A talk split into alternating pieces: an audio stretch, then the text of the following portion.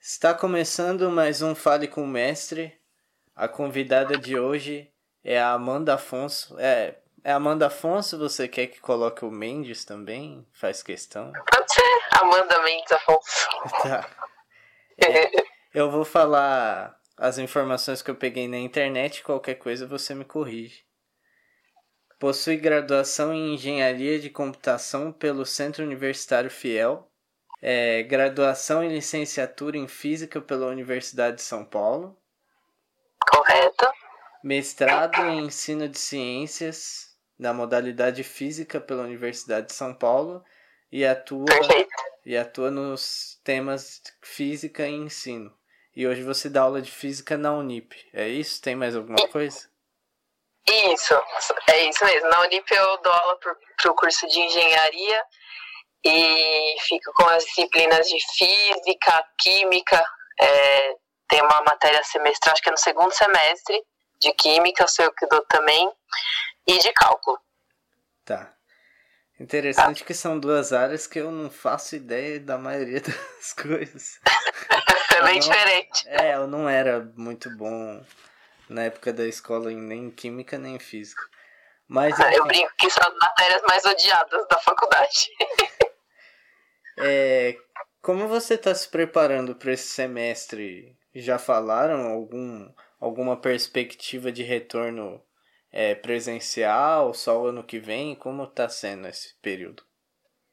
Então, lá na Unip, eles estão aguardando é, o fim da quarentena, né? De ser decretado o fim da quarentena. E como a gente tem acompanhado as notícias, é, vai demorar um pouquinho, pelo menos para a área de ensino, né? Para a sala de aula.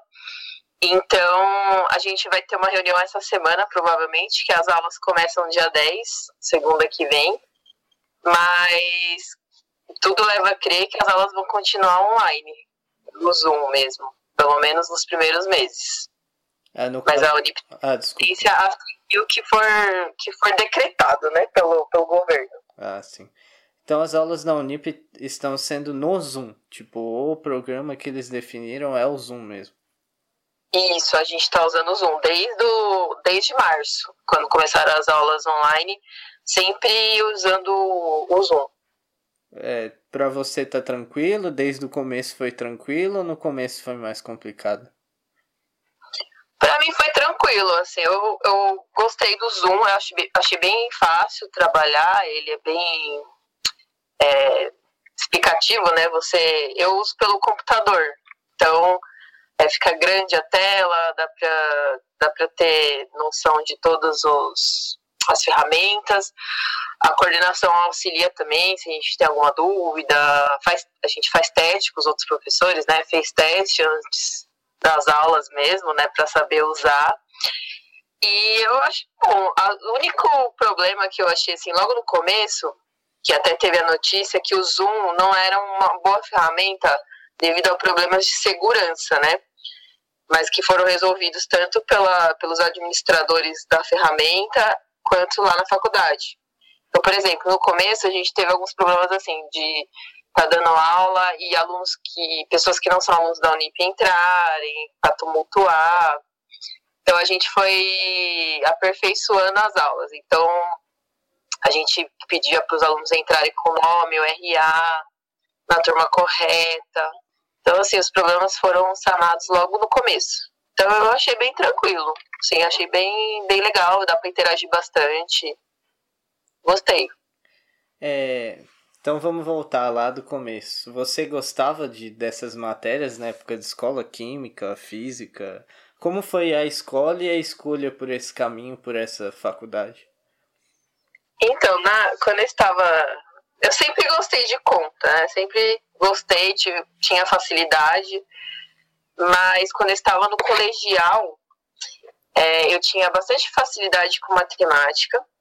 É, física eu gostava, não era assim, ai, muita, muita facilidade, mas eu achava interessante. Só que eu gostava também de português, de gramática, gostava de escrever. é, me interessava pelo, pelos livros, né, do vestibular. Então eu fiquei assim no colegial, fiquei assim meio tendenciosa, que eu fiquei meio confusa, né? Falei, nossa, eu gosto de fazer conta, eu gosto de escrever, de ler bastante. Minha professora de português na época nossa, as redações são muito boas.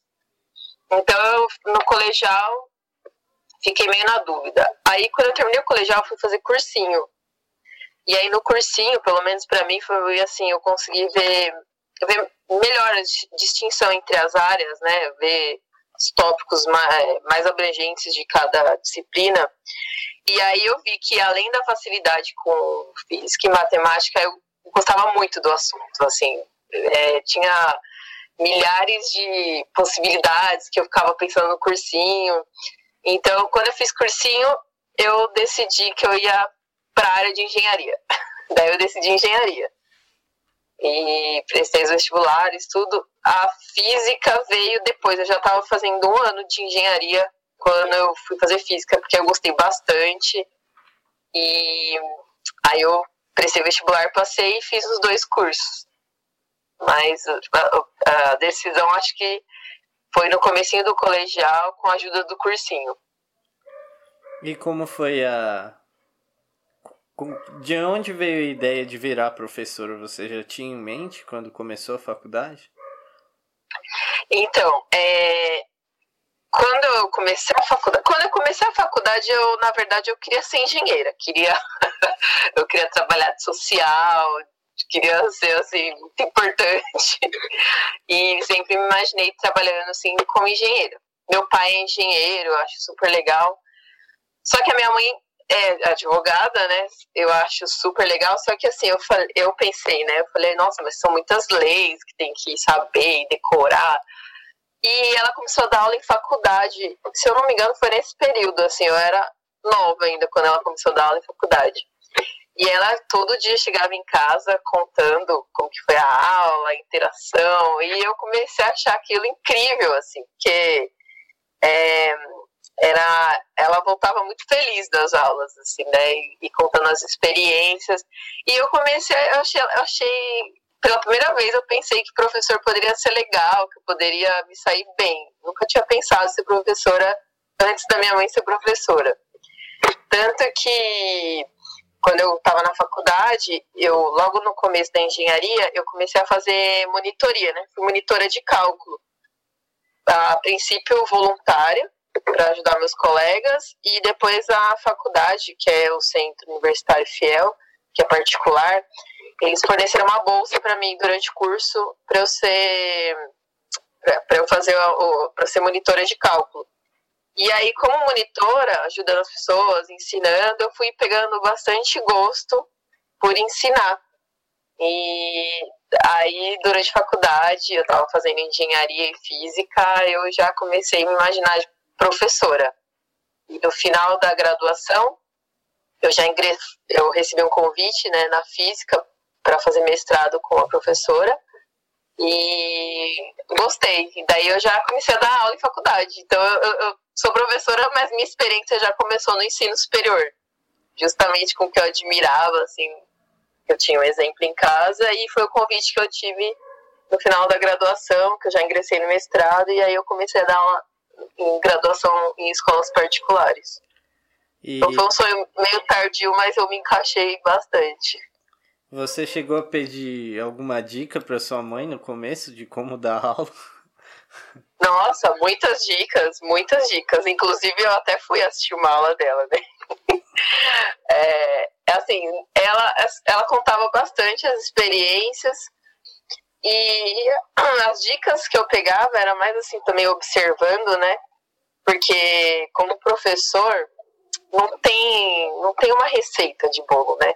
Por mais que você esteja preparado com conteúdo, o desenrolar da aula depende muito da interação com os alunos. Então, é muito se vira nos 30 mesmo, né? Por mais que a gente tem, tem que ter a bagagem, a parte teórica. Então, é, sempre muda. Eu posso dar a mesma aula para as duas salas e duas salas diferentes, as aulas vão ser diferentes. Então a minha mãe, ela, ela falava como que eram as aulas dela e o que acontecia nas aulas, e um dia eu pedi para assistir a aula dela. E assim, foi bem legal, eu vi como que era a dinâmica, e eu considero que eu sou uma professora diferente da minha mãe, do que eu vi, né? Até porque as áreas são diferentes, né? Minha mãe dá aula de direito. E, mas eu achei ela assim incrível. E todo, tudo que os alunos falam dela da, das redes sociais que eu vi, eu dou risada ela é verdade. Então, assim, eu peguei algumas dicas, me inspirei bastante. E no começo, até hoje, na verdade, ela me ajuda. Às vezes eu, eu tenho alguma dúvida ou alguma reflexão, a gente troca bastante figurinha sobre ensino superior. Tá, então eu vou unir duas perguntas aqui e talvez fique um pouco complexo, qualquer coisa você volta. A primeira é se você nunca pensou em dar aula em escola pública, tipo ensino médio, essas coisas. E considerando que você já até comentou que são as duas matérias mais odiadas. É, na escola pública, eu não sei se você estudou ensino médio em escola particular ou pública. Foi no quê? Eu estudei em particular. Particular, mas eu acho que serve mesmo assim. Você acha que a forma que os professores passam a matéria é, depende de cada professor para a pessoa gostar também?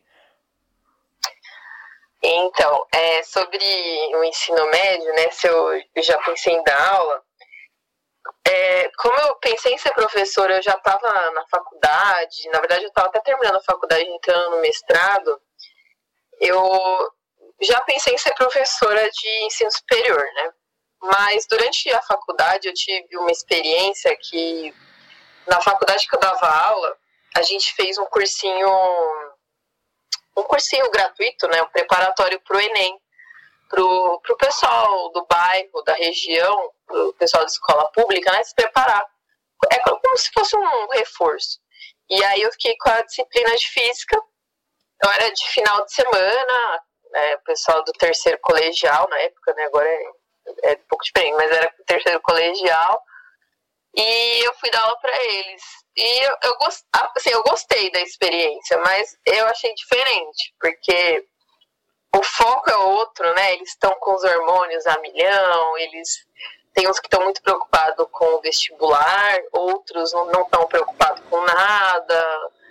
É aquele é, é, tinha alunos que faziam, inclusive, colégio particular, e a preocupação não era com a escola, porque às vezes o pai pagava ou não pagava porque era público. Então, é, assim, eu tive uma experiência, mas eu confesso que, que eu prefiro dar aula no ensino superior. Porque trabalhar com adulto, eu acho, eu acho mais comprometimento das duas partes. Porque quem está lá, às vezes, né, tem uma, tem, tá com dificuldade para pagar, mas se esforça, é, trabalha o dia todo, às vezes, e vai assistir a aula. Então, eu acho que por conta desse comprometimento das duas partes, a minha experiência, assim, não, não é que não foi tão boa, mas não, não me fez, assim, querer ser professora do, do ensino médio, tanto de escola particular e pública. Ainda acho que eu encararia ser professora de ensino médio. Encararia sim, depois de tantos anos e talvez com uma experiência maior, eu acho que poderia, poderia estar mais segura, talvez, e poderia encarar. Se surgir a oportunidade, eu acho que eu, que eu, que eu aceito. Sobre a, o fato de das pessoas, né, o interesse nas matérias de física e matemática, eu acho que realmente são as matérias que, que as pessoas menos gostam no ensino médio, mesmo quem é de exatas, às vezes, né, gosta de matemática, não gosta de física. E eu acho que o papel do professor tem total influência nessa,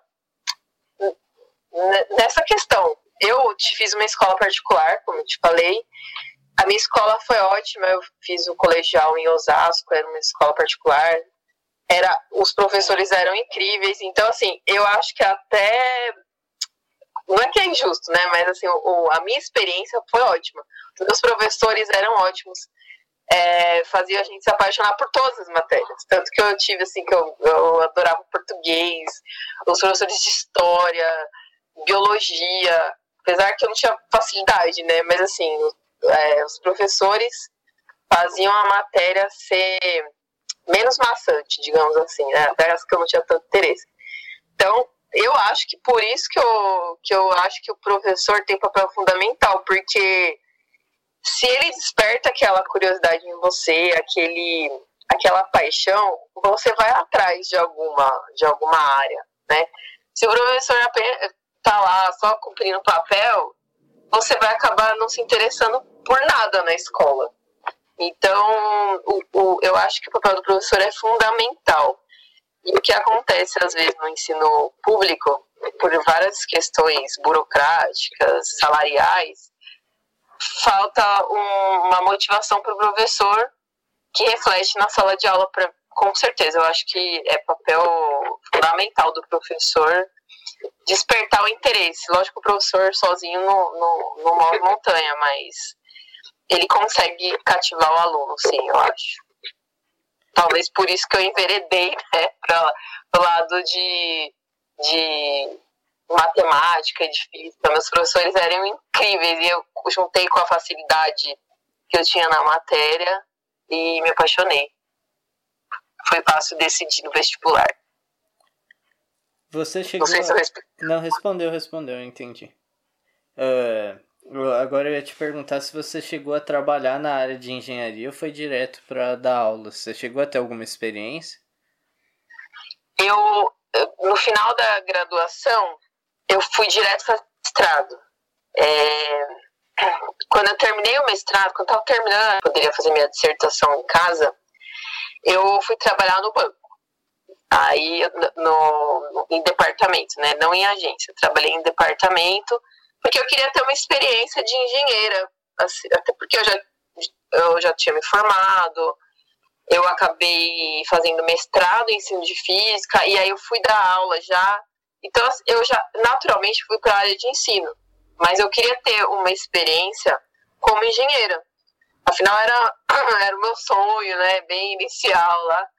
E aí eu fui trabalhar no banco, eu fiquei um ano e meio trabalhando em departamento. É, gostei, mas não era não era a minha profissão mesmo assim. Aí eu fiquei só professora.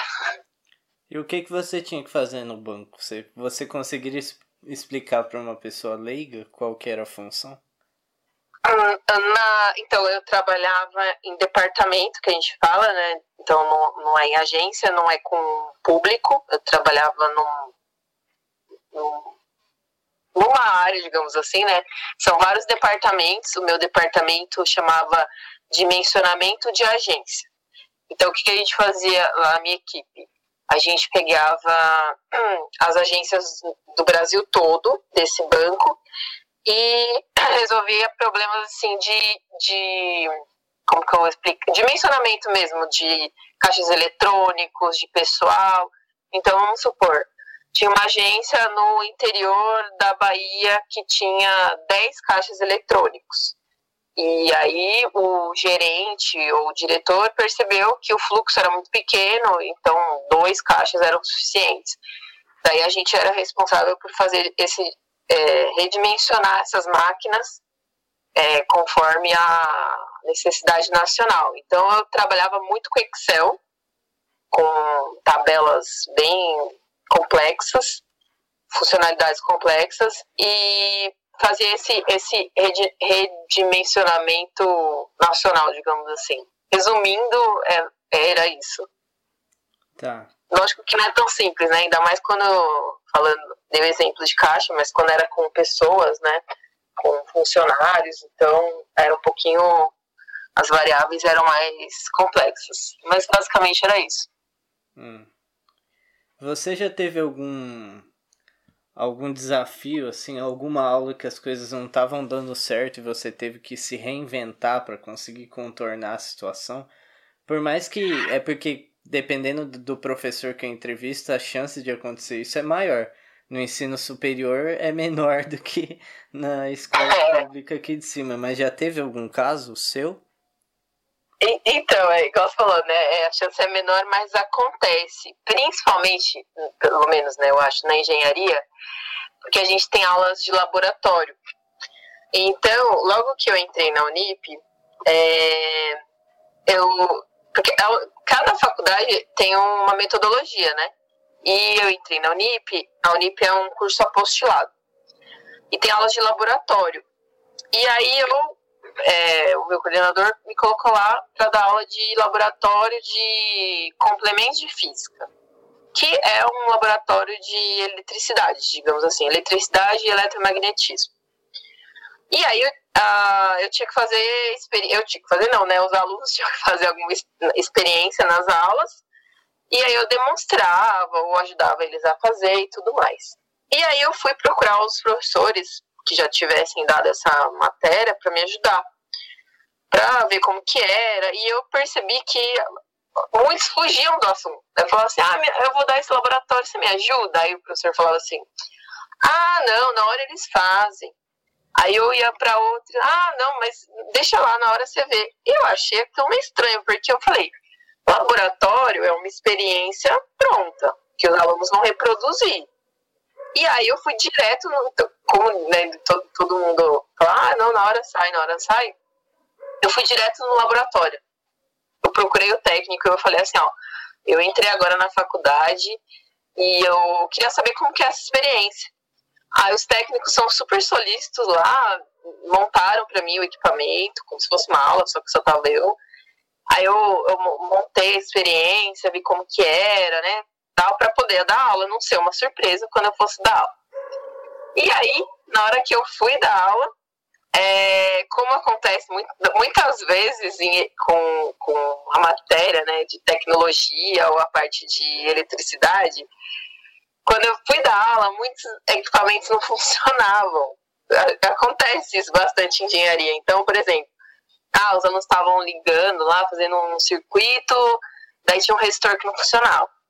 Porque tinha queimado, e é difícil perceber quando algum aparelhinho queima, assim, só testando mesmo. Então você fica naquela situação, né? Os alunos estão fazendo certo, mas não está dando certa experiência, daí você tem que se virar, você tem que ajudar, você tem que colocar a mão na massa, mudar o equipamento. Então, assim, foi, foi o maior desafio que eu encontrei é, sendo professora na área de engenharia. Porque a parte teórica não tem como fugir, né? É assim, eles têm dificuldade, mas você mostra lá, faz a conta, dá o resultado e e auxilia. Mas no laboratório, muita coisa pode acontecer. E aí você, é, o professor tem que estar apto a resolver da melhor maneira. Lógico que às vezes, né, ah, não funciona o equipamento, queimou uma lâmpada e não tem outra lâmpada para substituir. Então, a gente tinha que, que, explicar de alguma maneira, né? Então, acho que foi um desafio. Sim. E fora o ensino online, né, que também foi um desafio grande, porque para a área de engenharia, dar aula, assim, por exemplo, no Zoom, eu, eu, no começo eu fiquei pensando, vai ser complicado, porque a gente escreve muito na lousa, faz muita conta. E aí eu achei que ia ser um desafio grande, mas no fim foi bem bacana, bem legal. Fomos orientados, né, pela direção, pela coordenação, acabou sendo uma experiência bem bacana. É, para quem se interessa, seja jovem, adulto, criança. Criança depende do conteúdo, mas enfim. É, você aconselharia é, algum livro, algum canal do YouTube, alguma coisa? É, depende do nível também, né? A pessoa que está no começo, que é, é o básico de tudo, e a pessoa que já tem alguma noção. Você indicaria algum, algum livro, algum conteúdo da internet, alguma coisa assim?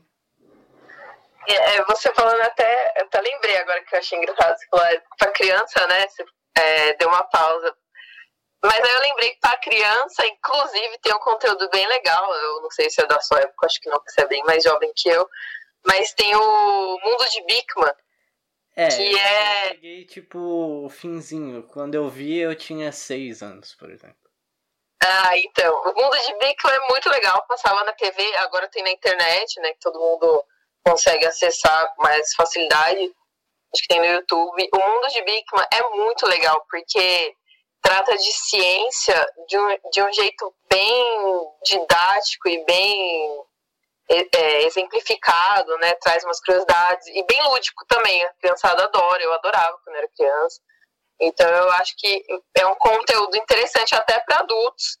Às vezes ele explica assim o funcionamento de algumas coisas que a gente nem imagina. Então eu acho que é um conteúdo bem legal assim para despertar interesse ou para quem tem curiosidade.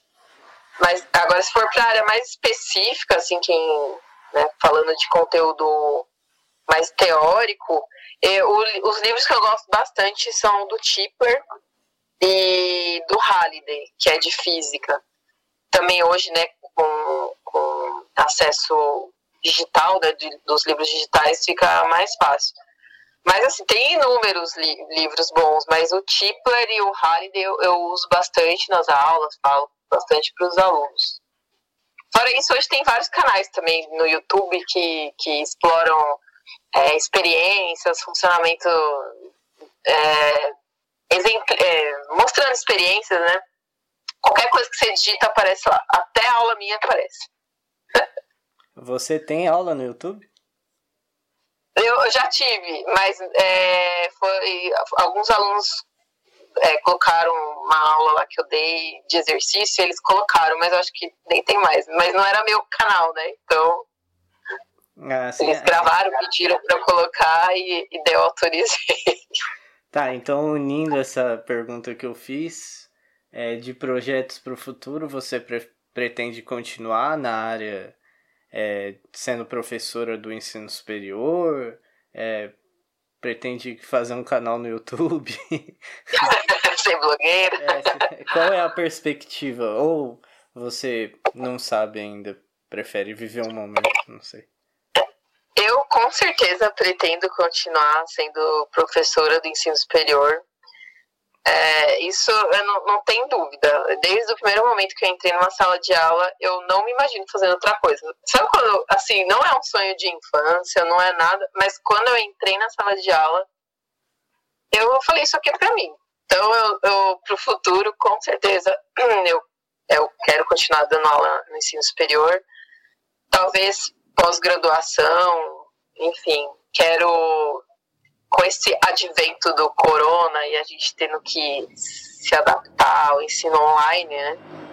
É, eu queria fazer de repente um doutorado na área de, de ensino online. Tem bastante coisa para explorar e agora muita gente foi obrigada a ter essa experiência. Que antigamente você falava assim, ah, aula online, ensino à distância, o pessoal já não vai dar certo. E de repente teve que dar certo porque era a única alternativa.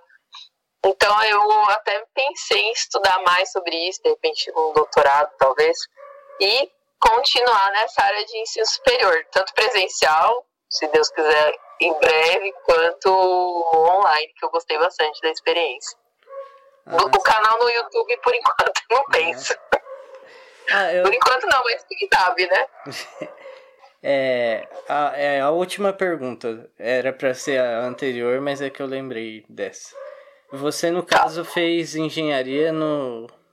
É, questão de computação, é isso? Isso, engenharia da computação. É.